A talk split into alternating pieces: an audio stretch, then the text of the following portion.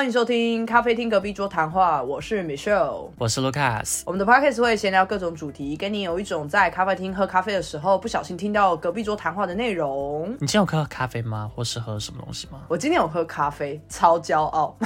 哦，对耶，因为我们毕竟真的之前有讲过，很少在这种时候喝咖啡。因为我们录音的时间真的都很晚哦。我要说，我今天的拿铁是加燕麦奶的拿铁，不是加一般牛奶的拿铁，硬要不一样。啊，哎，你知道吗？Starbucks 也有这个耶。你是在外面买的还是你我？知道啊，我自己加的啦。就我知道 Starbucks 用的燕麦牛奶是哪一款，然后我们这边的呃超市也有卖，所以我其实是买一样的回来加这样子。你为什么会知道哪一款？好，我必须要说，我没有办法百分之百确定它是不是用这一款，可是有很多网络上面都在写说，就是星巴克用的燕麦牛奶是这一个品牌这样。哦，但我是没有在星巴克点的时候去盯着它看，说它从冰箱拿出来是不是这个瓶瓶装这样。我以为我们的宝藏女孩要突然跟我讲说，因为我曾经在 Starbucks 打工过，这样我会非常意外。并没有，并没有，不要再叫我宝藏女孩了。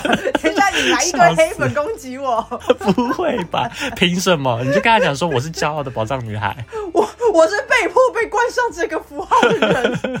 好的，那直接切到手势喽。好，我先好了，因为我只有一个，而且这个跟上一集有所连贯。啊，好啊，你说。我上一集有讲到我去买酒，然后因为没有带证件，所以被迫把酒放回去的一个故事。如果你不知道我在讲什么的话，就是上一集上一集他那个闲聊我有讲到。对，然后我刚刚呢就想说，不行，我还是要喝酒啊！这样讲好过分，好像酒鬼。我想说，不行，我就是要喝酒。所以我这一次去超市的时候，我有特别记得带我的驾照去。嗯嗯我想说，我可以非常华丽的秀出我的驾照。你基本上只要看到驾照那个反光，你就知道我成年了，你根本就不用去管我几年生。重点是他有要查你吗？这是重点，心灰意冷啊！我这次买了酒以后一模一样哦，我就是操作，甚至是同一台自动结账机，是这样讲吗？对 反正我就操作一台机器，那店员店员完全没有来啊，啊我就刷了我的酒。然后他有在荧幕上面就说哦什么你怎么样显示 ID 卡，你要满十八岁什么，我就按了 OK，然后我就左顾右盼，然后没有人来找我，然后我就继续逼我剩下的东西，然后逼完以后我就走了。这代表很有问题耶、呃，我今天买很多，所以我不是逼完以后马上走，我是逼了以后，我后面还有超多在逼，所以我给他一个时间来找我，没有人来找我，你是不是失望了？我超失望的、啊。对啊，因为毕竟都带了耶，然后发现说，哎，奇怪，怎么没有人来找你？可是我觉得这有个 bug，因为今天如果是儿童去买酒，然后店员没有出现的话，很不 OK 耶。他是不是只是就是扫了一眼，发现然后好像大家都成年？我不知道，我给他台阶下哦，因为我还是对于你不来找我这一点非常北宋。有可能是因为收银台那边有监视器可以看，看到你，然后觉得说，好啦，你这个长相给过那为什么上一次不同店员啊。不同店员，老娘还故意穿同一套衣服，对我就没洗怎么样？然后你还不来找我？要不然就明天再赌一次嘛。而且我的衣服上面是一只小熊、哎，我故意穿这么 UK 没有啦，没有啦，后面这边是我乱讲的啦，后面是乱讲的啦，当然不是为了这个，没有，你可以每个礼拜去买，然后促进超市的营收，不要又没有打折，就是让整体经济起飞。因为最近经济真的不是很好。我不要，我真的已经被通货膨胀搞到快要哭出来了，所以才要买酒。好的，所以你这件琐事就完成了。嗯，好，那我来先讲我的第一件琐事。我第一件琐事跟我同事有关。我记得我们之前有提过，我们公司的椅子非常的难做，因为公司很抠，那还有我们买软体那些事情嘛。我记得，对，因为我在新人结束三个月的试用期的时候，我在考核表上面回馈表上面写说，希望公司的椅子可以换，因为公司椅子很难坐。我也记得这件事。对，因为真的很难坐。我跟我主管讲完这件事情之后，我主管就自己买了一个椅子嘛，我记得八千块还六千块左右，反正有一些些贵。嗯嗯，然后我跟我主管聊天，他就跟我讲说，因为公司很多人其实真的都是自己买椅子，然后自己带电脑这样。我有一个同事坐在我正前方的同事，他有一个包裹，他突然扛了一个很大的包裹上来。哦，我后面的主管他就跟我讲说，Lucas，你去帮他带到会议室，去会议室帮他。那我就心里想说，嗯，又是一个包裹，然后又要到会议室，因为我主管上次就是到会议室去组装椅子，嗯嗯嗯，所以我就很自然的问我同事说，前面那个同事买包裹的同事，我跟他说你也买哦，他就说哦对啊，我就问他说哇，那你买多少钱？他说八万九千五，我说哈。八万九千五。好贵。你买什么椅子啊？然后同事也很困惑的看着我，跟我讲说：“嗯，不是椅子啊，我买包包啊。”哦，然后我就困惑，我说：“呃，你买包包，那为什么 Andy 叫我帮你看东西？”然后那个同事就跟我讲说：“哦，是这样子啊，我买包包，那我跟 Andy 讲，然后 Andy 还有我都知道说你对于包包很仔细有研究，哦他想说请你来帮我看看有没有瑕疵，帮忙检查一下啦。”上班时间做这个是正常的吗？我觉得我们公司同事都有点太闲，哎、你这样好吗？会不会有公司同事听我们节目？应该是不会。如果因为如果有的话，我就完蛋了呀，对吧？我就完蛋了呀。总之呢，就是一个椅子变包包的故事啦，就是这样而已。哦，蛮好笑的，就可见你多想要其他同事也知道椅子有多烂，然后拜托大家都买椅子给公司压力。对，因为我最近也在思考说，也想要买一张椅子，但是我觉得啊，一张椅子如果要快要一万块，真的对太贵了。对啊会，有很大一个。虽然说，如果我真的要离职的话，我可以把这椅子带到下一间公司去，或是放在我家里。很疯哎、很疯哎、我没有听过有人离职的时候，你有没有看过那种美剧啊？离职的时候都给你一个箱子，然后东西装一装，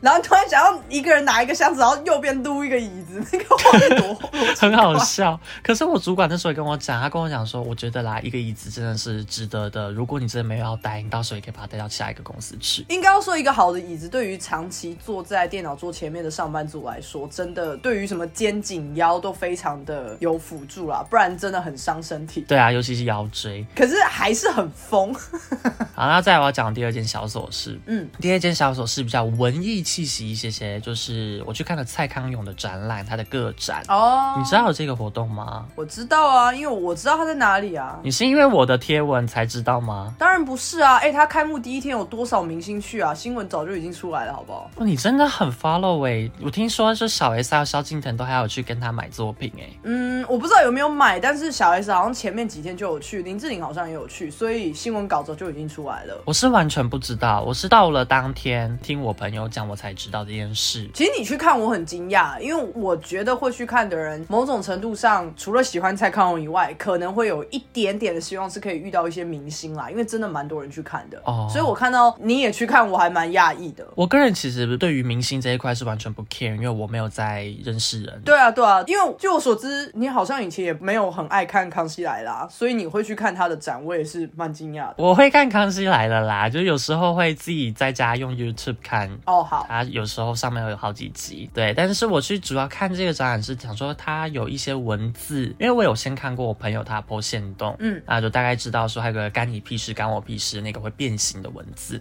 很酷，嗯，刚好我是在礼拜五的时候下班，我那天还特地提早上班哦，我平常是九点到公司的，我那天八点到公司，想说这样我就可以五点下班了，我就跟我老板讲说，我今天一定要准时下班，然后就跟我朋友约好去看蔡康永的展览，嗯。我朋友也很疯，他从桃园上来，哇，然后呢，那个展览跟我公司其实是相当的近，我就走路过去。我五点半左右到那边，嗯，要站在队伍里面的时候，就有人他举着一个牌子，上面写说此为排队终端，对，最末端。嗯，我就问他在跟他去，我跟他说，所以你是最后一个吗？他就说对，因为工作人员有讲说已经排队太多了，虽然是七点半才休馆，或是这个 gallery 会关起来，可是呢，他们人数估计太多，所以已经截止了，不让你再继续排下去了。哦，然后我就只好打电话给我朋友，那我朋友是已经出门了。我跟他讲说，哎、你现在有点尴尬，就是呃你在哪里？他就说还北车。我说那你知道吗？就不用来了，因为已经排队截止了。好扯哦，他就也很愣住，因为真的超多人，你没有办法想象人到底有多少。我我那天算了一下，大概有一百个还在外面，可能还更多。没有，我觉得比较惊人的是，他会在提前两个小时就已经先预算到说，可能后面的人会进不去，所以直接禁止你排队这一点。因为我不知道其他的像美术馆那类的会这样做吗？我不知道。如果人很多的话，他们可以用照他们的经验来推估啦。我隔天又有再去，所以我觉得他估计的真的蛮准的。隔天礼拜六的时候，礼拜六其实是要上班的日子，但我就是主观请假，然后很多同事也请假，所以我就偷偷的溜出去。我十一点半就溜出去，你知道我等排队等了多久吗？也是两个小时吗？将近要我等了一点五个小时。好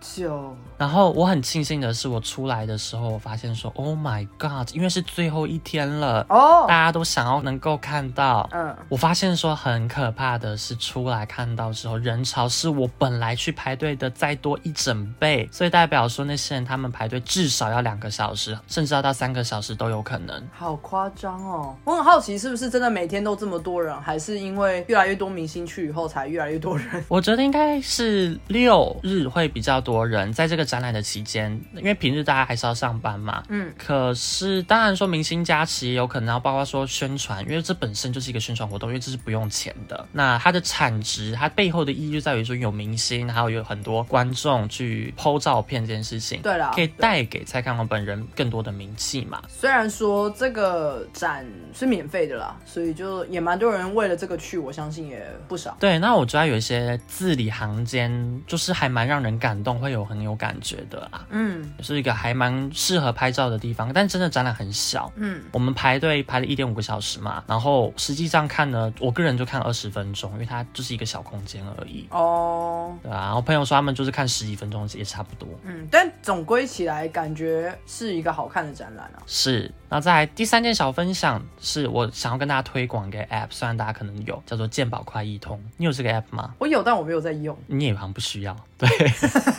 但是如果今天假设听众在台湾的话，我很推荐这个健保快易通这个 app，因为它方便的点在于说，如果你今天去医院好了，你想知道说你曾经这几年来、这三年来你服用过哪些药物的话，你可以直接点进去，你的各自当然都会被保护的，它要你输入密码，跟你确认身份之后才会看到这些资料，你就看到说，OK，我过去三年用了哪些药，那甚至说我的抽血报告如何，哦我的胆固醇如何？那因为像这种期间嘛，我不可能一直去跑医院看抽血结果，所以我可以在我的 app 上面就发现说，那太好了，我不用专程跑过去看，就可以省时间。哎、不错哎，我没有想到他连那些用药什么的都会有记录。哦，有，他记得很详细，包括说可能看皮肤科或是看牙齿，然后上面就会写龋齿或者什么之类的，都会写得清清楚楚。哇哦，然后他的药名都写得很清楚。我觉得这方面的点在于说啦，因为有时候你可能想知道说，哦，我吃的药是什么药，我忘记了，那你就可以进去查一下。嗯，OK，莫名其妙推了一个很像是拿了政府业配的，但是我们真的很小众，真的没有，真的完全都没有业配过，真的。对我们没除了卢卡斯业配，他自己的课程以外，对啊，目前就只有这样而已。那再来啦，我们就进到我们的主题，没错。给你说吧，我们的主题是什么？我们今天要聊的是面试。那为什么会有这个主题呢？其实一开始本来是要在琐事里面讲，因为我最近刚好有在面试，这样。结果呢，后来我想了一想以后，就觉得说，哎，我们没有聊过这个主题。我们之前可能都擦边吧，聊过一些打工，嗯聊过一些离职，聊过同事怎么样之类的，可能或多或少提过，但没有真的针对面试这件事情来聊。所以我就跟卢卡斯说，那不然我们这一集来聊一下。对那我自己最近的那件事情，我可能就放到最后来讲。我们先从头来讲好了。就有个时间轴。你还记得你人生第一场面试是什么时候吗？我记得啊，我人生第一场面试正职的话，是我刚回来台湾，哎，没有，我毕业之后马上，所以是二零一九年十一月，对。也是不用这么精细啦。那你问了呀，我就想说好，我就给你个惊喜答案。二零一九年十月，我第一次的面试，如果不管是不是正职的话，真的人生第一次坐在前面有一群人，然后问我问题的话，是大学入学的面试。哦，你是推甄这样的面试吗？对对对对，因为我当时是学测上的，对，我不知道现在制度是不是还是一样，就快速讲一下。我们那个时候是有学测跟职考，然后学测上的话，你要做一些备审资料，然后第一关是备审资料审查，过了之后就会受邀去面试这样。所以我当时去面试是我人生第一次，面了两间学校。那我想要提问，你那时候是一个学生面对一群教授吗？还是说好几个学生一起跟好几个面试官？这完全是看你面试的学校跟科系哦。我当时面到的两间，四个学生面对三四个教授，两间都是，嗯，差不多三四个人面对呃三个教授这样子。那你们的面试过程中有做什么特别的问答吗？其实严格来讲，我也有一点忘记，但我记得比较清楚的是，大家的自我介绍都背的倒背如流，嗯，肯定可能是。当时还很小吧，所以就也不知道可以准备什么方向。其实其实也大学面试跟呃外面出社会之后的面试也一定不一样，所以问的问题我现在也想不起来。想说大学教授可以问这些小朋友什么问题，他们也才高中刚毕业，除了自我介绍背很熟，可能英文的介绍也背了一下。如果你是面试文科啦，英文你是面试必要的。然后我我只记得当时我其中一场面试，他有问过我说，那我未来想要走什么样子的方向？嗯，然后我当时还很大言不惭的跟他说，哦，我预计考到什么什么证照，什么什么证照。然后我现在仔细想，我就觉得说，哇，当时到底在想什么？就是那些证照难到不行哎、所以一个都没有，还没有达成吗？那些全部都是国际证照哎、是那种要考好几关才会拿到的。所以我就想，我当时在干嘛？可是教授就爱听这种东西吧？如果你今天跟教授讲说，我的短程计划是在几年内能够拿到什么证照，两年内好了，或者说我的长期计划是四年可以做到什么事情，我个人如果是面试官的话，我会超爱这个考生或是学生的耶，我会觉得他很有他的想法，虽然这些东西可能都没有办法达成。对啊，所以我就想说，现在仔细想想，乱七八糟。可是那是人生的第一、二次面试啊。那面试的结果，我其实也不知道教授是怎么评判的。我可以分享，因为我两间，然后一间是被取，一间是正取，这样子。哇，我觉得正取很厉害耶。可是我觉得也跟当时去面试的人数有关吧，因为我正取的那间学校跟被取是那种好多科系的那种大学，然后正取的这间就是相较起来科系比较少。嗯，所以我就觉得说，是不是大部分的人会去填那种很多科系的大学，因为会觉得比较多彩多姿。我猜啦，我自己乱猜的。OK，我其实还蛮羡慕你有这样的经验的，因为我当时如同我之前在 Pocket 中讲到的，我国文极烂，所以烂到我没办法以你们这种叫做推甄吗的面试方式去跟教授们来做问答。嗯，然后那时候就只能被迫去考职考，其实也没有人逼我啦，但我逼我自己去考职考，要不然我就没有学校可以读了。嗯嗯嗯，对啊，所以那是我人生第一次。后面的话，打工的面试其实比较少。我后来就是毕业之后，在找工作的时候有面试过，有一些可以分享的，叫做我有一个面试经验，其实蛮糟糕的。那个面试是打工的，而且我这个打工是那种一天那种展览的打工。嗯，所以就是一天结束之后，你可以领现，这种通常也蛮受欢迎的嘛，因为大家都希望可以拿到现金。可是当时他还要求要面试这一点，我已经觉得很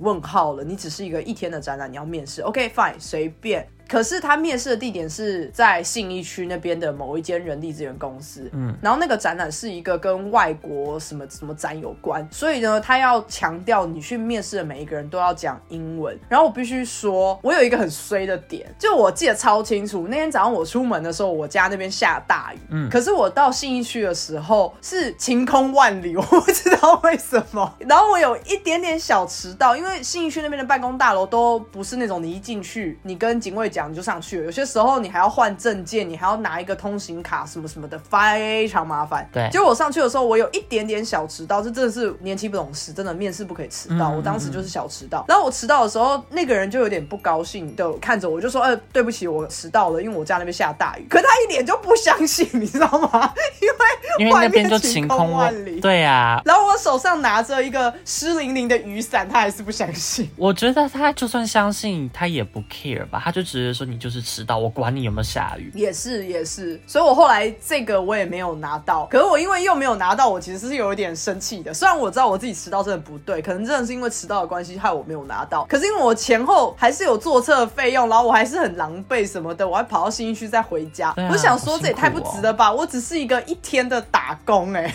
然后我还去面试，我还没录取，我也没拿到车马费，然后当时就好气哦。对，但你讲到这个，我好想问你一个问题：你有没有觉得打工比正式工作还难得到啊？还是在你身上其实还好？我觉得一半一半差不多，我觉得完全是看你去的那个地方，他来面试你的人，或是他的规定怎么样。嗯，因为我有找过几个打工，可能因为毕竟不会骑车，嗯我去找饮料店的打工，然后他们就问我说：“那你会去送单吗？送饮料吗？”我就说不会，但我可以做那一场。他们说：“那你填完资料，我们就是再联系你吧。”就都不会有任何消息耶。啊，可是这一种我以为会很缺，就这种真的很纯服务业的东西。没有哎，我发现说我每次只要面纯服务业的，我几乎我好像从来没有拿到纯服务业的 offer 过哎。啊，该不会是他们真的会希望有外送的，然后刚好你都没有驾照，也没有车？也有可能另外一个点是，他们希望能够做的很长久，可他们觉得我看起来就是短期的，没有办法做那么的长。也有可能。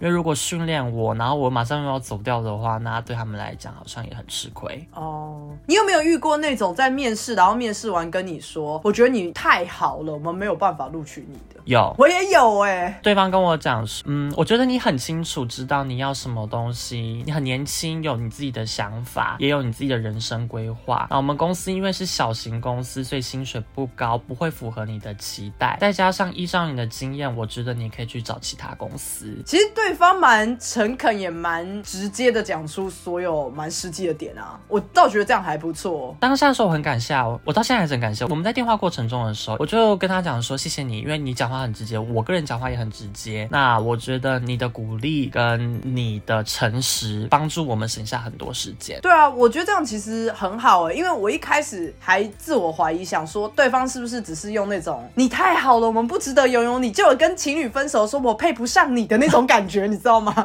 有一种你是在讲干话吧？你只是想要让自己完美退场吧？不是我太好的问题。可是你那一家这样子的回应，我就觉得，哎、他很诚恳，他是真的觉得你不错，就不管他是不是真的，但我觉得这是真的了。对对，我自己觉得是很真的啦，因为他有跟我讲说，那你可以往哪个方向啊，或者还有给一些建议，所以是让我觉得很受用的。哦我也有一个这样子的经验，当时是我大学刚毕业，然后这间公司他来联络我，我没有投他履历，他自己来主动联络我，然后因为他的上班地点离我家蛮近的，我就想说，好吧，反正去面试当个经验也好。当时找工作也真的每天没事干嘛，就去面试，嗯就去面试以后，嗯，我必须说整体的环境也不是我所期待的，因为它真的是一间很小很小的公司，包括面试的场所也有点像是我到了以后，他们才随便找了一间没有人的空间，然后叫我去那边面试的那种。所以我后来进去以后，他就看了我的履历，然后我们两个人面试了一下，他最后的回应也是说不好意思，因为觉得我的能力好像超过他们想要的有点多，所以他建议我还是去找别人。他的原话我已经忘记了啊，可是她是一个女主管，然后她当下的那个表情也不像是那种哦，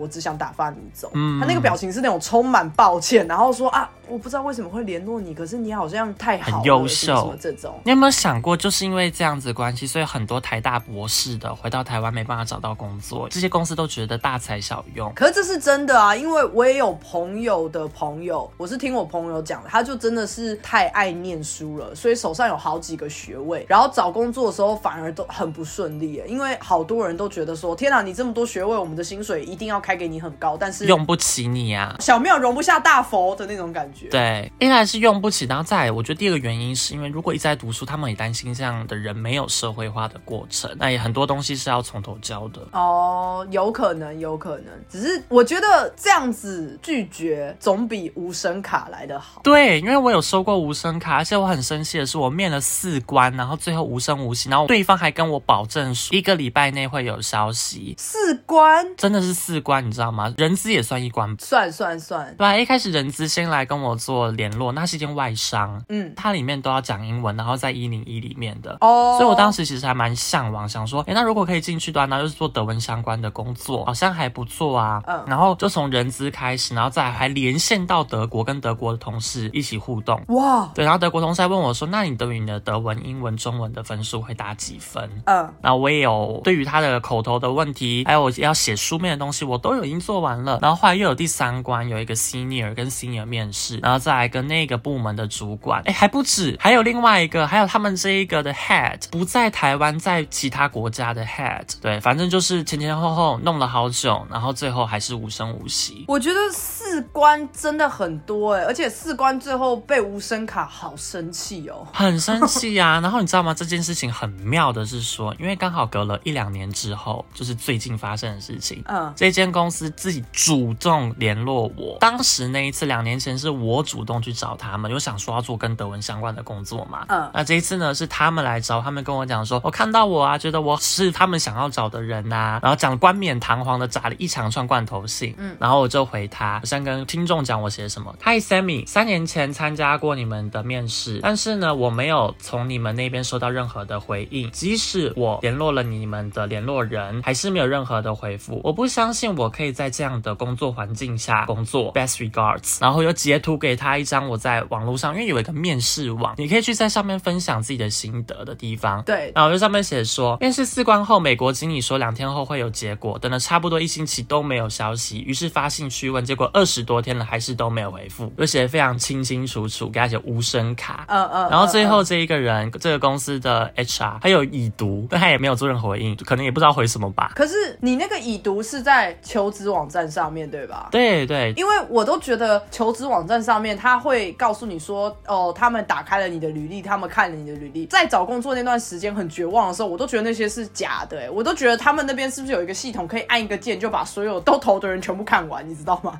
他有键可以按，但是我相信他有已读，因为他后来有再点进来我的履历看，然后有再看到这个对话，因为是我是跟他的 chat 里面，它上面有写已读这两个字，哦。他不是说读履历的开启，那不一样。我之前真的有遇过那种，我好想去那间公司，然后我真的每一天都更新我的履历，然后他因为我更新的关系，他每天都来看，然后每天都没有联络我，我快气死，你知道吗？我当时想说，为什么？等一下，每天他都有来看你，但你每天都有去投他们吗？你都有去主动吗？这两件不一样哦。有，我每个礼拜都投一次，因为我觉得每天投的你太过分了。对 每个礼拜我都有按一次，然后他也每天都会看，我只要一更新履历，他都会看。就最后连面试都没有找我去啊，我真的好难过。而且当时只是一个实习生的一个位置，这样你可以说什么产业相关的吗？好奇。就是 line 啊。哦，那好像有点难啦，对啊，就当时就觉得说可以在 line 里面工作，感觉很棒啊，很酷、是很酷的欸感。觉，对。我觉得他们一定也是非常非常非常多人想要去啦，所以算了可。是他们福利好吗？我蛮好奇的耶。没有，当时是实习生啊，我不 care 啊，那他算是台商还是日商啊？日商吧。那我想问你个问题，你觉得面试穿着重要吗？哇，这个我跟你讲，只要修过人力资源哦，像我这种商学院毕业的，修过人力资源的，他一定会跟你讲超重要。所以你会穿套装吗？这就是我要讲的点了。我觉得还是要看你面试的场合，因为我至今为止我都是穿套装去。身为商学院毕业，我相信所有商学院毕业的听众一定会穿套装。我们的受到的训练就是这样，就是一堆社会败类嘛，就是那种自以为自己是金融业那种高知识分子。然后觉得好像我是来炒股票，还干嘛？就是华尔街职场里面那群人，你知道吗？是所以大家一定会穿套装。可是我有面过比较偏科技业的，然后我穿套装进去的时候，里面的人都有点吓到，然后说：“哇，你穿的太正式了。”嗯可是其实他们也不会有贬义，这是为什么？我觉得如果安全牌，你还是穿套装吧。你觉得你不知道穿什么？是因为他们说：“哇，你穿的好正式。”然后我的第二个反应就是说：“哦，不好意思，因为我是商学院毕业，受到的训练就是要穿套装。”他们也不会觉得这有什么，他们会觉得：“哦，对啊，商学院印象的确是这样。”其实我觉得啦，第一天宁可真的穿的比较正式一些些，也不要让人家觉得有随随便便的感觉。这是根据我自己的个人经验，因为我之前年少无知的时候，我曾经去面了一间离我家非常远的，坐车通勤也是要一个半小时，在新北的地方的公司。嗯，那一天我就是穿 T 恤，然后牛仔裤，我想说就是跟平常一样就可以吧。他们也是没有讲什么，然后那时候我真的超年少无知，你知道吗？我跟对方讲说，那想请问你们会配车给员工吗？然后他们问我说要开多少的薪资条件，我跟他说四五 K 以上，没有四五 K 我不做。四五十 K 啦，嗯四五十 K 啦，四 K 是四千块欸，没有我说四五 K，哦，四十五 K，对，四十五 K。我跟他说没有四十五 K 以上的话我不做。然后那时候好像是我的第一份工作吧，好拽哦。对，因为我对那个钱没有概念嘛，我就觉得说，嗯，我家教就可以赚这样的钱啦，你不可能给太低吧？我当时就是这么天真，然后还还跟你讲说，那你们可以给员工车子吗？因为我家住很远，我觉得他们也莫名其妙。可是他们那一天，他们也是，我觉得是双方的啦，因为我面试的是德文业务，嗯，然后因为我履历上面写我会法文，所以对方跟我讲说，那既然你说你会发文，那请你现在用发文来讲自我介绍。哇，对方也是很硬哎、就也是很闹。他跟我讲这些东西之后，呢我才跟他讲说，那有四五 K 吗？那有车子吗之类的。哦所以我觉得是他先坏在先吧。而且他虽然跟我面德文业务，他完全没有问我德文相关的问题啊。好像这样也很奇怪哎、对啊，我觉得超莫名其妙。他跟我讲说，哦，我们现场因为刚好两个人，就两个面试官，嗯然后一个在讲话那个，他就跟我讲说，我旁边这个面试官他会发文，然后我就想说，是吗？因为我全部讲完发文之后，对方也没有表示任何的东西，他也感觉没有回应，哎，我就想说，是不是在考我的反应，是不是在玩我啊？我不知道，我没有遇过这种状况哎，我只觉得你们双方都很赌气。对我们双方都很怪，然后他就跟我说谢谢你来面试，我说哦谢谢。但是就是主要在讲说，就当时真的很无知，然后穿牛仔裤。可是因为为什么会讲说面试穿着这件事情呢？是因为我觉得很看公司。对，因为我第一间公司是外商，然后那时候公司就有跟我讲说，你可以穿随便穿，就反正这种 smart casual 衣服嘛，嗯，你应该有这种穿着的听说吗？有有有，business casual。对啊，只要穿 T 恤然后牛仔裤也可以，那你也不需要穿的很正式，完全没有不需要，因为。没有人那样穿好，所以我就穿短裤去面试，嗯，然后也面得很快，大概十五分钟，跟我的主管外国人用英文聊一下，然后因为德文的部分已经有人帮我审核过了，很快我就他想说，那我可以多久会知道有没有录取？嗯，如果他跟我说非常快，可能就是两天吧，嗯，然后两天后我就得到 offer 了，哇，那对方是真的很缺人哎，很缺，而且那次我觉得运气还蛮好的，因为我只有面两间公司而已，嗯，就是实际上我就面对面的就两间，一间在我家附近，然后。一间就是我那间外商，那间我家附近的公司，我也是跟人家讲说，那我要个四零 K 或者四五 K，忘记了，反正因为我想说人家也是科技公司嘛。可是我必须庆幸的讲说，还好我没有去我家附近那一间，因为那个环境是你我自己啦，完全不会喜欢的哦。很大的一个办公室，然后大家都坐在里面，很像监狱一样，都不讲话。哼你知道你刚刚讲的这个故事，我有两个点想要讲。第一个点是我有些时候会有点怕怕的，就是你面试完以后，你会很希望对方赶快给你一个。回复对啊，下一关的话当然就赶快给回复。可是如果是录取的话，也希望对方赶快给。可是如果对方给的太快，我又会自己害怕，觉得说这是不是一个 死缺？对，没有人要去，所以呢，就是啊，终于找到了一个肥羊可以来宰了，快来快来的那种感觉，你知道？没有，所以跟大家讲这个问题，我面试的时候我都会问这个问题，说，请问这个职缺是怎么产生的？是开了多久新开的职缺吗？还是因为前一位员工他离职的关系而产生的？嗯，或是因为你们有新 BU 的需求呢？问的比较清楚一些些。我觉得面试有点像是打乒乓球啦，不要一直回答对方的问题。可是对方也可以骗你啊。对，对方也可以骗，正要讲这一个，所以就没办法去考证。那你刚刚想到第二个点是什么？哦，第二个点是我想要稍微延伸出去讲一个跟面试没有太直接相关性，因为你提到服装这个点嘛。嗯。然后我刚刚不是说，就是如果是商学院修过人力资源课的人，一定会对这个很有感。完全是因为我大学时期的那个人资的老师很疯。真的很疯，他要求我们全班只要上人力资源课都要穿正装，每一堂课。你们好酷，你们还有人资课，我真的不知道人资课哎。有啊，就人力资源管理啊，商学院会有这门课，然后可能有些学校是选修，有些学校是必修。可是我们那个老师他会说，他的名言真的就是上课如上班。我当时超想吐槽这句话的，我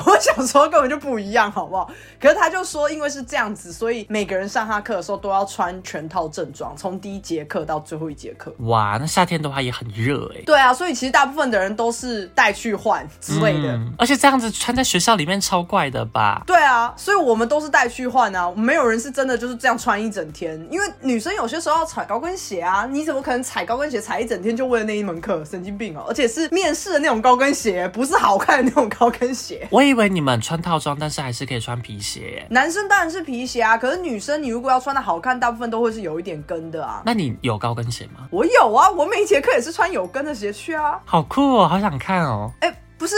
我是会穿有跟的鞋子的人，我不爱穿的原因是因为我觉得我本身身高很高了，我在穿很奇怪。可是我比较喜欢高跟鞋胜过很多的平底鞋，我觉得很多女生的平底鞋不好看。哦，以好看来讲，对我以好看度来讲的话，应该还是平底鞋比较好穿。以舒适度来讲的话，就是球鞋。对，球鞋好穿，完全没有要管女生。我的第二间公司因为是科技公司嘛，然后因为又比较老一些些，所以大家全部都穿衬衫。嗯，那我一开始的时候我。还专门去买衣服哦，我记得还还没有上工，我就花了两万块左右在买衣服，嗯，买衬衫呐。进去之后，我就真的就穿的很正式，每天都穿正式，还要一开始打领带，哇！然后最后我就发现说，好像很有点做哎，而且又很热。冬天我可以，因为冬天我可以穿大衣、衬衫、大衣，我可以接受。对，可是我不是一个很爱穿衬衫的人，我非常讨厌穿衬衫。我的日常穿着就是 T 恤，然后加一般的黑色裤子或牛仔裤。嗯，所以后来过没多久之后，我就全部都穿 T 恤，我就不管了。然后我们那边公司有规定，他就是有人资有规定哦，他就说男生就是必须穿衬衫。但是我想说不公平，那为什么女生不用穿衬衫，女生可以穿 T 恤？这这不公平啊！那虽然说我说好，我不是女生，但是呢，我觉得两性要公平，所以呢，我就都穿 T 恤。恤，那后来也没有人管我啦。哦，你讲到这个穿着，我要讲一个。我之前在某一间公司上班的时候，我有一次去，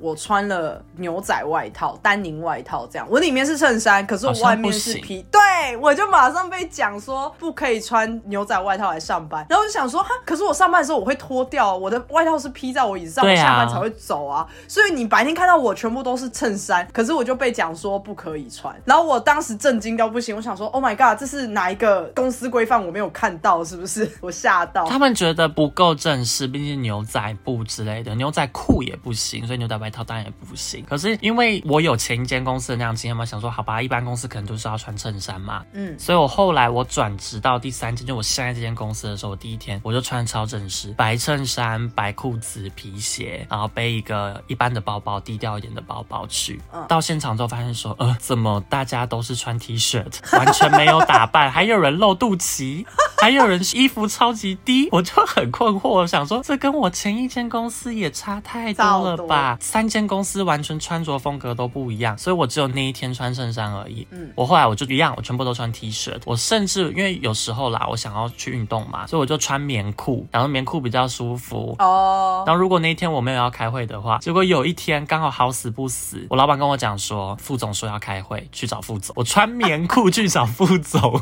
还有 T 恤，好尴尬，完蛋了，我就觉得好尴尬，真的。好啦，那我们就拉回来讲面试的话，如果观众朋友你真的没有办法知道你去面试的那间公司它的风格、企业文化怎么样，像刚刚 Lucas 讲的超级多不同的企业文化，我相信你就算去，比方说 Lucas 最后举的这一间，你如果是穿比较 casual 一点，但是可能还是穿衬衫，只是不是那种最拘谨的那一种，他们应该也会觉得很自在，他们不会觉得你这个人来干嘛的这样。可是如果你真的不知道的话，你上网可以爬文，没有爬到的话就拘谨一点吧，反正至少不会错，干净，然后好看正式这样子。对我接下来要讲的这个东西是比较近期一点，算是我没有主动投履历，可是对方来找我的时候，我的反应就是接下来要讲的故事是这样。等一下，让我反映一下，让大家反映一下，你没有投履历，这间公司主动来找你。对，所以呢，我有一次在找实习的时候，因为我也是海撒嘛，实习我觉得没有差，反正就是能有实习机会就是一个，因为这是学生实习这样。你的海撒都大概撒多少个？一百个吗？没有，就是看到有兴趣就丢，我没有特别算多少个。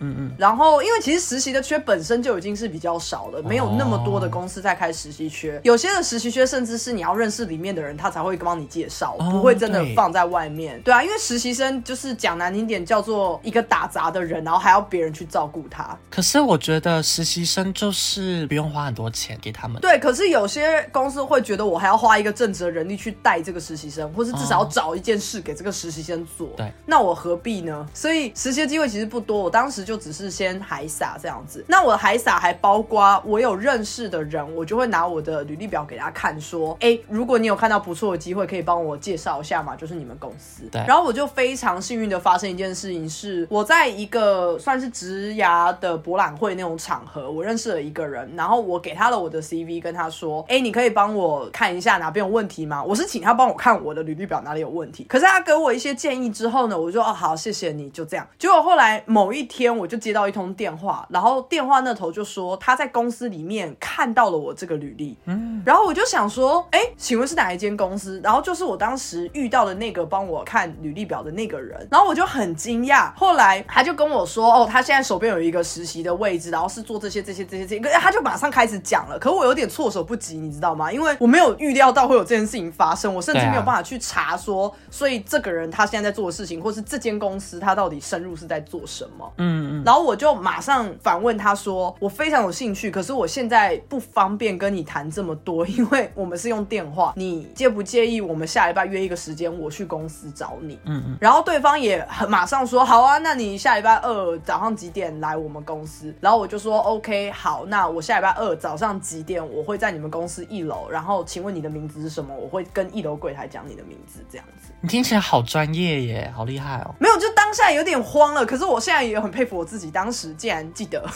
嗯，对，然后我挂了电话之后，我当然就是有一种我是谁，我在哪，现在为什么发生这件事情？而且我要附加一件事哦，其实这通电话一开始他打给我的时候，我是没有接到的，我是看到一通未接来电，我不知道的号码，嗯，你有打回去吗？我就是回拨啊，然后我回拨，我在说，哎、不好意思，刚刚是不是有人打这通电话？然后对方才告诉我刚刚这一切的，所以完全我就想说，哇，天上掉下来的不是只有鸟屎哎、真的假的啦？这真的很让人意外耶，完全没有想到的惊喜啊！我就赶快上网去查证，说是不是有这个人，他是不是真的在这间公司？因为我好害怕是诈骗，当时就觉得说不可能，怎么我没有这么幸运吧？这么好的事情怎么会掉到我头上？嗯那我就去查这个人，去查有没有这间公司，然后我同时之间也去找了我之前展场上遇到的那个人，然后跟他确认说他是不是有把我的履历表给别人看。对然后他也很快的回我说，哦，我有给几个主管看这样子。哇我，想说，OK，好，那故事是兜得起来的。对你真的遇到好人呢。对我超感谢那展场那个人的，我就觉得说他人这么好，他一定你知道三生有幸了。对，你知道这种情况下我们中午会讲什么吗？人品爆发。哦，对对对对对对，我觉得可能全身的幸运，整个生命的幸运都用在那一通电话上，你知道吗？对你真的是幸运儿。就想说太扯了，哪有可能这么好？结果我就赴约了，然后赴约以后，对方又刚好直接找了另外一个人来，然后那个人就是我如果去实习的话，我会的那个组他的负责人这样子。嗯嗯，所以我们就聊一聊，相谈甚欢。然后下楼的时候是可能一起工作那个负责人送我下楼。那比较有趣的事情是，这一整趟其实面试在那个会议室里面应该就结束了。可是从会议室到一楼的过程中，当然那个人会想办法跟我聊天嘛，就是闲聊个两句，对不然很尴尬。然后他就闲聊，就说：“哎、那你等一下要怎么回家？”我说：“哦，我等一下要坐公车。”然后我就问他说：“哎、所以你们全组都是男生吗？因为我其实是有看到整个组的。”嗯，然后那个负责人就挑眉，然后问我说：“怎么样？这样不好吗？”我就回他说：“不会啊，这样很好啊，因为这样我就是整个组最正的、啊。”然后他是瞬间傻眼，你知道吗？他说：“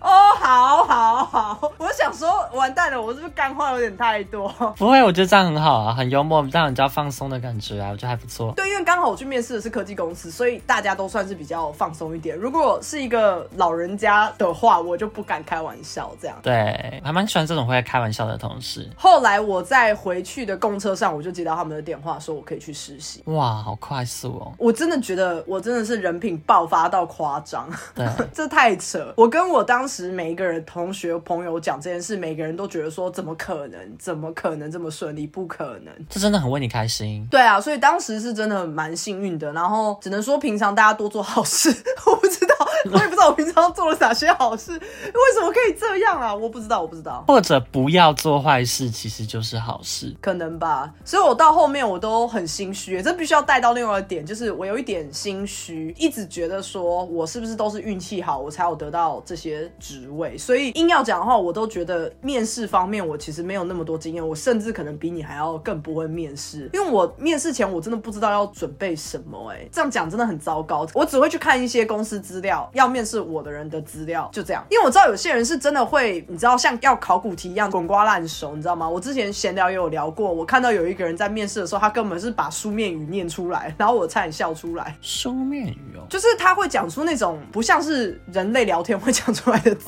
句理解。我自己在面试过程中的话，跟你一样，我会去看这间公司的资料，知道他们的产品有哪些。因为我知道对方就问我说：“那你对我们家产品有了解吗？”那我会去把我自己的背景尽量的跟他们公司这个职缺找关联性。嗯我觉得这是我的优势啦。对方也常问说：“那你的优点是什么？缺点是什么？”对，经典问题我。也会把它先列出来，我就不会到时候在一边想，因为我以前很笨，我以前就是当下想，我就说哦，我很诚实，那有时候讲话很直接之类的。嗯我觉得不管你是面试哪个工作，逻辑非常的重要。嗯所以基本上你有一个稳定的逻辑，有个脉络，可以把它兜一个圈子回去的话，这间公司就会要你了。我不敢说我面试很成功，但是我很少去面试。以第一间公司来讲的话，我就面试两间，然后得到 offer。嗯然后第二次的话，我一样也是面试两间，然后得到了 offer。然后那一次面试还其实蛮紧张的，因为我是面德文翻译，嗯，所以呢，老板是直接拿跟车厂的合约出来给我。哇，好硬哦。超硬，里面都是法律用语，然后叫我马上现场翻，跟他讲说这里面写什么东西。这没几个人可以过吧？我的天呐、对，因为我跟你说，后来我当下我不知道，是后来我离职了之之后，我又在跟我主管，我好主管聊天的时候，我就跟他讲说，哎，我好奇想问一下，你当时为什么要给我 offer 啊？嗯，然后他就跟我讲说，你知道吗？其实当时有来面试的大概十个人中吧，但是我觉得他们真的都不行。遇到我之后，他们就说我翻的真的很好，没有人翻的比我还好，所以我就马上得到 offer。哦，所以代表实力有被看到啦。实力是很重要的，所以这样也是为什么，所以我面试两间，然后得到那张 offer。在前几期 pocket 中，我有讲到我要换工作嘛，那时候换工作，我一个月我就疯狂的面试，不能说疯狂，我就投五间而已。哇哦，就五间电子厂或五间科技公司这样子，然后我也只有五间中得到一间的 offer，然后我就去。那那时候面试，我反而紧张的是，他们上面写说要有工厂的相关经验，但我没有哦。然后我就问我主管，我就跟他讲说，我好奇，我没有这一个工厂的 Q 的经验，那是什么原因让您看到我的长处，那给我面试机会呢？嗯，那面试主管就讲说，首先是因为你的英文真的很好，我没有看过任何投我们这个工作的 candidate。什么竞选者、候选者，好人 很烂，是有英文这么好的。那再第二个的话，是因为当时有做逻辑测试，他说我的逻辑测试拿到非常高的分数。嗯，第三点的话，是因为他有看到我的成长经验啦，我的学历呢，写他说他觉得我是一个很认真负责的人，会一直不断的学习。那看起来我学的速度很快，很聪明，所以就给我这个 offer。嗯嗯嗯，蛮建立信心的。跟我记得你之前不是跟我说过，你有落荒而逃过吗？你还。在那边说你觉得你面试上面很厉害，什么？落荒而逃是另外一件，我正要讲到这一个，那个好可怕，那个超级可怕，那是五间中的其中一间，好夸张哦！落荒而逃什么？就是那一个月中面试五间嘛，其中一间非常的远，也是距离我家大概一个半小时。这件事情很有趣，嗯，因为当时我面的是 PM 相关的工作，跟车用相关的车厂的，嗯，第一关的话就是多义测验，不管你多。有到几分？我跟他讲说，我都已经超过九百多的金色证书。他们说这半年内或这一年没有考，所以你就要再重新做。不管，我就去跟他们一起做测验。后来又在做逻辑测验，然后再来的话跟小主管面谈。嗯，小主管面谈的时候，他就跟我讲说，哦，你英文很高分的，你逻辑也很高分。他开始拿一张新闻稿给我，跟 Tesla 相关的，叫我先念一次给他听。嗯，那那时候因为我戴牙齿矫正器，我没有把它拆下来，然后我又戴着口罩。嗯，你知道他跟我说什么吗？他该不会说你口齿不清晰吧？对他跟我说，我觉得啦，你念的虽然是感觉很顺的感觉吼，但是有有一些地方咬字都没有咬到位，我觉得不是很清楚。你有跟他说你戴牙套吗？有，我有跟他讲，我说我戴牙齿矫正器，我可以现在拆下来。嗯，然后因为英文的话是蛮多地方会连音的，我觉得啦，其实基本上英文好的人都知道，你不会每个字每个字都念得像颗粒状那么具体那么清楚的这样子讲话。是是，你就是一般很顺的这样讲话，会有那样划过去。对，可。是我觉得他英文可能不够好，所以他听不懂，直接攻击。我真的觉得，因为他没有示范。我朋友后来跟我讲说，我应该当下跟他讲说，那请您示范一下英文的流畅度之类的。哇，这也很呛哎！我没有，我不知道可不可以这样跟面试官讲哎。我不知道，但是后来因为落荒而逃的原因，是因为我念完之后呢，他跟我讲说，请问这一篇新闻里面在讲什么？我就跟他讲说，呃，里面有一些东西我不太懂，可能是你们车子里面的零件。那我能够看懂的是说，有了这样子的功能，叭叭叭。嗯，我讲说，因为第一段讲了什么，然后因为文章里面最重要的新闻都是第一段是精华。嗯，他就跟我讲说，我不是想要知道你怎么去分析这一段文章跟什么东西重要，我想要知道这一段新闻到底是关于什。什么？嗯，然后我就瞬间愣住，我就有点就是说，嗯，我刚刚不就讲了吗？对啊，是哪里出了什么问题？鬼打墙吗？我就再跟他讲一次。完蛋，我也不会哎。对，我就卡住，然后他就跟我说，我给你一个提示，嗯，然后就讲了一个我完全不知道他在讲什么的提示，然后我就觉得说，妈的，心里越来越紧张，我就说，嗯。我觉得我不知道这个题目要回答什么，可能是我这新闻我没有看懂。嗯，他就跟我说这篇新闻没有很多的难字，都是我们日常生活会的。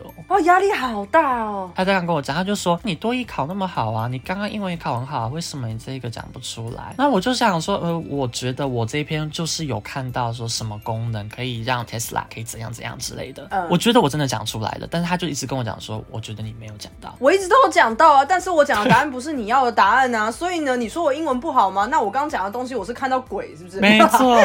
对，后来我就跟他讲说，哦，那我觉得，嗯。我们面试今天就直接到这边吧。哇，你直接跟他这样讲哦。对，所以这算落荒而逃吧？你觉得算吧？可是我觉得这面试出来心情好差哎，我会觉得我自己的信心全毁哎。对，可是我后来有跟我朋友讲，我朋友讲说，其实这个是在看抗压性啊。我最讨厌人家这样。对我只是觉得莫名其妙。他说为什么你要放弃？我跟他说，因为你跟我讲说，你们的实际工作会比今天的面试再难很多很多倍。嗯，那如果今天是我程度不够的话，代表我没有资格加入你们部门、你们公司。嗯，我这想法很对吧？我觉得你很对，可是你这样讲有点示弱，我会觉得有点可惜。就是你其实很棒，然后你还是一直在检讨你自己。可是实际上，我觉得我自己觉得站在朋友的立场，我会觉得是对方很过分。如果他问我说你为什么会放弃？当然了，我现在很能讲，因为就是跟听众朋友讲我是超时辣嘛，所以我现在很能讲。但我在那个场合，我也可能讲不出来，很紧张啊。他如果问我说你为什么会放弃，我就会说呃，因为我觉得我一直找不到你要的答案。然后当下属已经提出自己不知道怎么成长的时候，上属却是一直觉得我没有用心，跟我不知道该怎么继续前进。那既然上属没有要帮下属成长，那我不觉得这间公司有我足够待的必要。这真的很有种哎。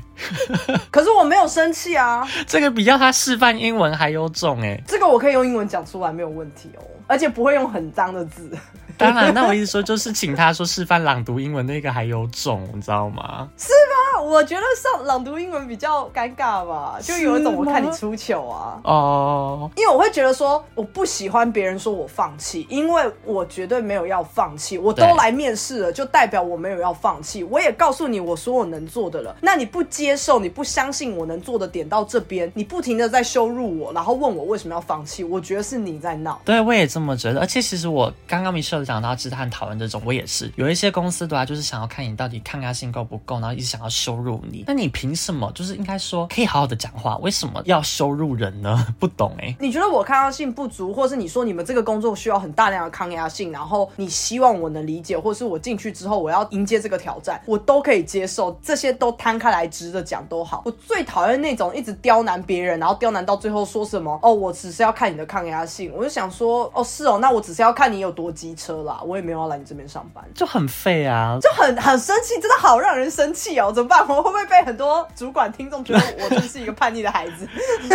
我真好生气哦！你知道吗？那一次之后，我还真的有在写信，他有给我他的名片嘛？我有写信回去给他。你真的好厉害！我跟他讲说，我用了那一篇新闻的关键字，我能够记到的去找，但是因为 Tesla 真的太多相关新闻了，对，所以我想要知道说，为什么在面试中我没有办法完全看懂那篇文章？我想知道。说是哪些用字，嗯，然后他也没有回我，他也不可能回吧？我觉得不知道，但我其实只是想说，哪一些地方是可以让我改进，可以让我在下一次面试中准备的更好的。嗯，啊，没有回就算了，反正我现在在这间公司，我觉得反而更好，离家走路十分钟，我也不用就是搭车搭一个半小时。也是，也是，也是。而且跟大家报一个小八卦，那一间公司就是距离我说要搭车搭一个半小时那间公司啊，很抠啊，就是如果员工上班时间去 Seven Eleven 的话，被老板发现还会被惩处。算了啦，没有去刚好，里面都是聚集着一堆机车的人吧。可是不知道听众们有没有印象，在前几集 podcast 我讲到说，有一间公司，他最近一直在看我的履历，然后呢，刚好前天他又打电话给我，他终于打电话给我了，就是这一间。羞辱回去，羞辱回去，不行啊，不同人啦，就是这间让我落荒而逃的公司。哦，我觉得蛮讽刺的，因为当时他们不要我，然后他们后来一直这这可能一个月以来吧，几乎每天一直在看我履历，一直点进来，然后有时候一直寄信给我，跟我讲。说他觉得我很适合什么职缺，然后我都不理他。这真的可以站在桌子上面嚣张的回他们。我是直接用冷处理的方式想说，反正他一定也发很多人，我就不理他了。嗯嗯。那现在的话就是在讲，来从一开始预告到现在，大家久等了，没有？可能根本没人在等。就是我觉得大家可能搞不清楚的状况，因为我们一直跳来跳去的。对对对，就是为什么会有这个主题的产生？我再帮大家复习一次，为什么我们会聊这个题目呢？就是因为 Michelle 最近被邀请去面试了，好，把自己恭喜 Michelle，谢谢，但是我要拒绝别人喽。这个故事呢，其实是发生在之前我休假的时候，然后有人来问我说，他看到我的履历表，然后觉得他手上有一个职缺很适合我，问我要不要去。我其实并没有非常主动的一直在找工作，可是我不排斥任何人来跟我聊天。原因是我这现在这个工作，我其实也已经做了一段时间了。那我觉得在这个时间点，如果要转换跑道的话，我觉得蛮适合的，就是不要在一个地方待太久。如果有好机会。的话，为何不跳呢？同意。所以他来找我的时候，我就想说好，可以聊一聊。可因为当时我在休假，所以我也很明确的跟对方说，我有兴趣，但是我在休假，你可以等我休假完吗？就对方就说他很急，他想要马上聊，那不会占我太多时间，他只会先跟我来一通十五分钟的电话，搞清楚我们彼此双方是不是要继续往前走。所以我就想说，OK，好，十五分钟，他就打电话来了。我接起来以后，发现对方其实是一间派遣公司，他不是某一间公司的人，他是帮公司招募人的派遣公司。台湾的话，可能就是像是一一一那一种猎头吗？嗯，高级一点叫猎头啦。但是因为这种派遣公司，它其实有分好几种不同的形式嘛。就比方说，它有那种只是单纯的帮忙找人，帮你牵线。嗯，你的状况不错，我帮你牵线到这间公司去。也有那种是你跟派遣公司做签约，然后他把你派进那间公司，派遣嘛，派进去这样子。所以是有不同的状况。那我必须说，我在这边犯的一个错误是，我一开始没有问清楚是我刚刚讲的那两种的哪一种。所以我只是听到他说我未来要工作的公司是哪一间，我就觉得哎，那间公司不错啊，那可以聊聊天这样子。后来我冷静下来以后，我才想到说啊，完蛋了，他其实是第二种，就是要把我派进去的。哦。可是我觉得派遣进去的，相较于马上跟公司签合约的人来讲，派遣进去通常福利没有那么好啦。相较起来，等一下我其实想一个问题，所以这种派遣跟 contractor 有一样的吗？是一样的，是一样的。哦，那我懂了，都是有签一个固定的时间，可能是签某一个专案，然后那个专案结束之后你就结束，有可能，或者是就是签说哦，那就跟你签一年，然后之后再看这样子。所以我就觉得这样子其实相对是没有保障。那我本人就是一个操俗啊，我没有办法去冒险。对啊，这风险很高。所以我隔几天之后，我就觉得哦，我可能不到不适合。但是因为我已经跟他说我要进去下一关了，所以对方也其实也帮我约了公司那边，然后公司也表示说想跟我聊一聊，我就觉得 OK 好，那我就去跟你聊一聊也没有关系，反正我聊完之后我还是可以拒绝你。对啊，而且同时之间我也觉得自己有点嚣张啦，就是在这个点上，我可以完全进去很嚣张的态度跟对方讲话，因为我心里面知道说没错，我没有要接受，所以我就去了。可是我必须要说，不知道是不是因为这个态度的原因，我进去之后我发现我的表达超级有自信，因为我就一副那种没差，我讲错就算了，反正我本来也没有要来，所以他们问我的很多问题，我其实都蛮吊儿郎当的在回啊，我自己是这样觉得的。可是可能对方会觉得那是很有自信吧，我不知道，我不知道，但没有到没有礼貌。后来全部结束之后，我就跟对方表明说，哦，不好意思，因为是派遣的关系，所以我个人没有很相信，但是我很喜欢你们这个公司，所以如果之后有直接去他们公司求职的话，对我可能会愿意，但是这一次的机会就很抱歉这样子。他们可以理解吧？其实对我们那边有一点小小的沟通啊，因为对方就是说他会马上去跟他们的人资去确认说有没有这一次有没有这个机会，就是不要透过别人，我直接进他们公司的这个状况这样。可是因为毕竟时间到了，我就说好，那就谢谢你们，然后他们也谢谢我，我们就挂了电话。哦，是一个线上面试，所以我是没有去到现场。结果我一结束之后呢，我还在思绪还在跑，因为刚刚就是经历很多事嘛。一面试完，你下来你很想要赶快跟你的朋友分享刚刚发生了什么事，这样子。你是在哭吗？我没有在哭啊，我没有在哭哦，我就马上接到了。那间派遣公司打电话来的电话，他就打电话，然后先问我说：“哎，你刚刚面试的状况怎么样啊？”我说：“哦，还不错啊。”然后他就说：“对方非常喜欢你，他觉得他想录取你了。”我想说：“我不是才挂电话十分钟吗？”对啊，我就说：“哈，我才刚挂电话十分钟哎。”他说：“我就跟你讲，你真的很棒。”然后我就觉得派遣公司好像安利，好可怕哦！你知道他从头到尾一直在说服，因为我就跟他说：“嗯，可是我还是觉得这个机会很棒。”但我觉得就是太没有保障了，我其实是会害怕。我说，因为我现在跟我的公司是有长约的，那我去接受这个合约的话是非常短，有一个时效性，我会很害怕。是你还要了解，就是我我是外国人呢，我在你们这边是外国人，那如果时效结束之后，我是要怎么样打包回国？是不是？我就说不行哎，我没有办法接受。接下来是精彩的点，对方怎么安利我？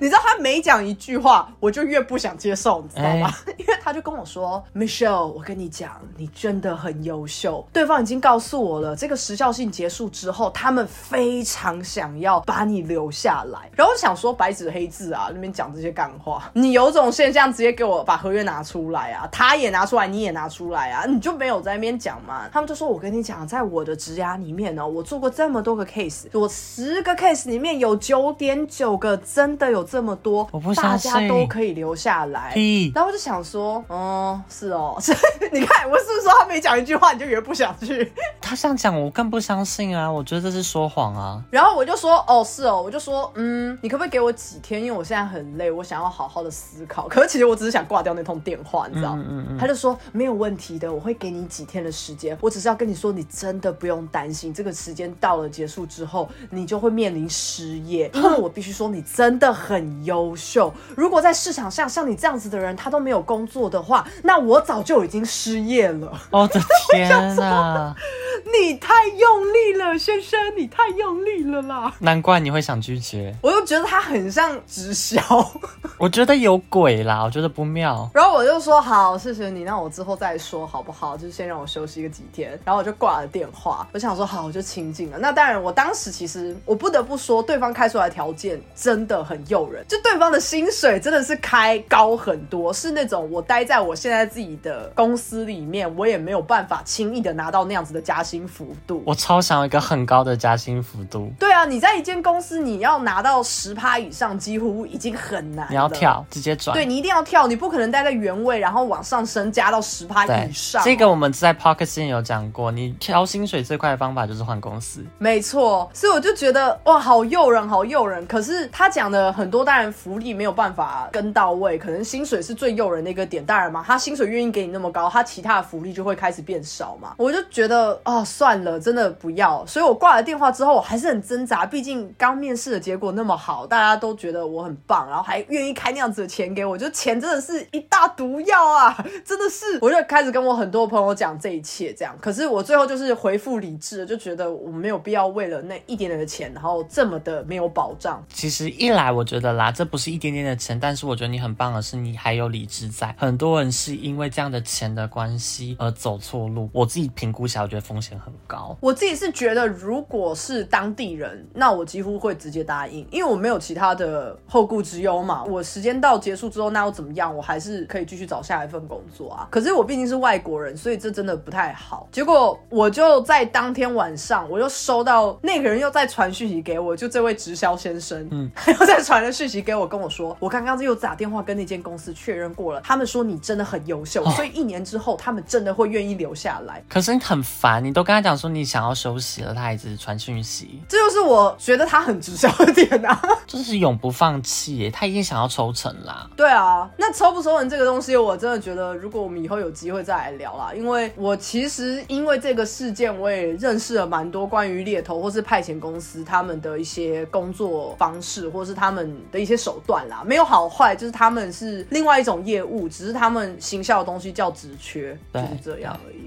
对，所以就是跟听众朋友分享一下，因为我其实有在犹豫要不要分享这件事，因为这件事算是蛮近期的事件，那我没有很想要那么快的分享出去让大家知道这样。可是想想就觉得，反正我最后也没有去，对啊，对啊，就讲出来让大家听一听故事，好像也不错。而且刚好又跟我们的主题有相关啊。应该说就是因为有这件事情，所以才有我们的主题啦。没错，没错。鸡生蛋，蛋生鸡。对，好啦，就这样啦。这集应该嗯意外的还蛮好听的吧？就希望大家收听愉快啦，下礼拜见，拜拜。下礼拜见，拜。Bye.